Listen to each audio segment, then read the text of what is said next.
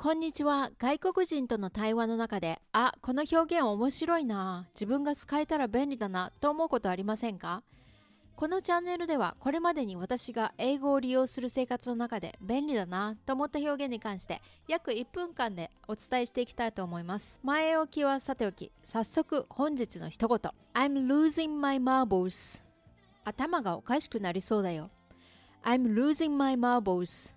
マーブルという単語には大理石という意味があります。複数形のマーブルズにはビー玉の他に心の正常な状態という意味もあります。今回は後者の心の正常な状態という意味で利用しています。つまり I'm losing my marbles とは正常な心をなくしていく過程にある分かりやすく言えば頭がおかしくなりそうだよという意味になります。例えばコロナウイルス感染拡大防止策として政府が日々新たな規制を強化している時期がありました。昨日常識と思っていたオフィスワークがすでに非常識にそして昨日までマスクなしで買い物ができたのに今日からはマスク着用が必須になどと毎日連続した変化に追いついていくのが大変だ。頭がおかしくなりそうだ。I'm losing my marbles ということもできるのです。今回はここまで。それではまた次回。バイバイ。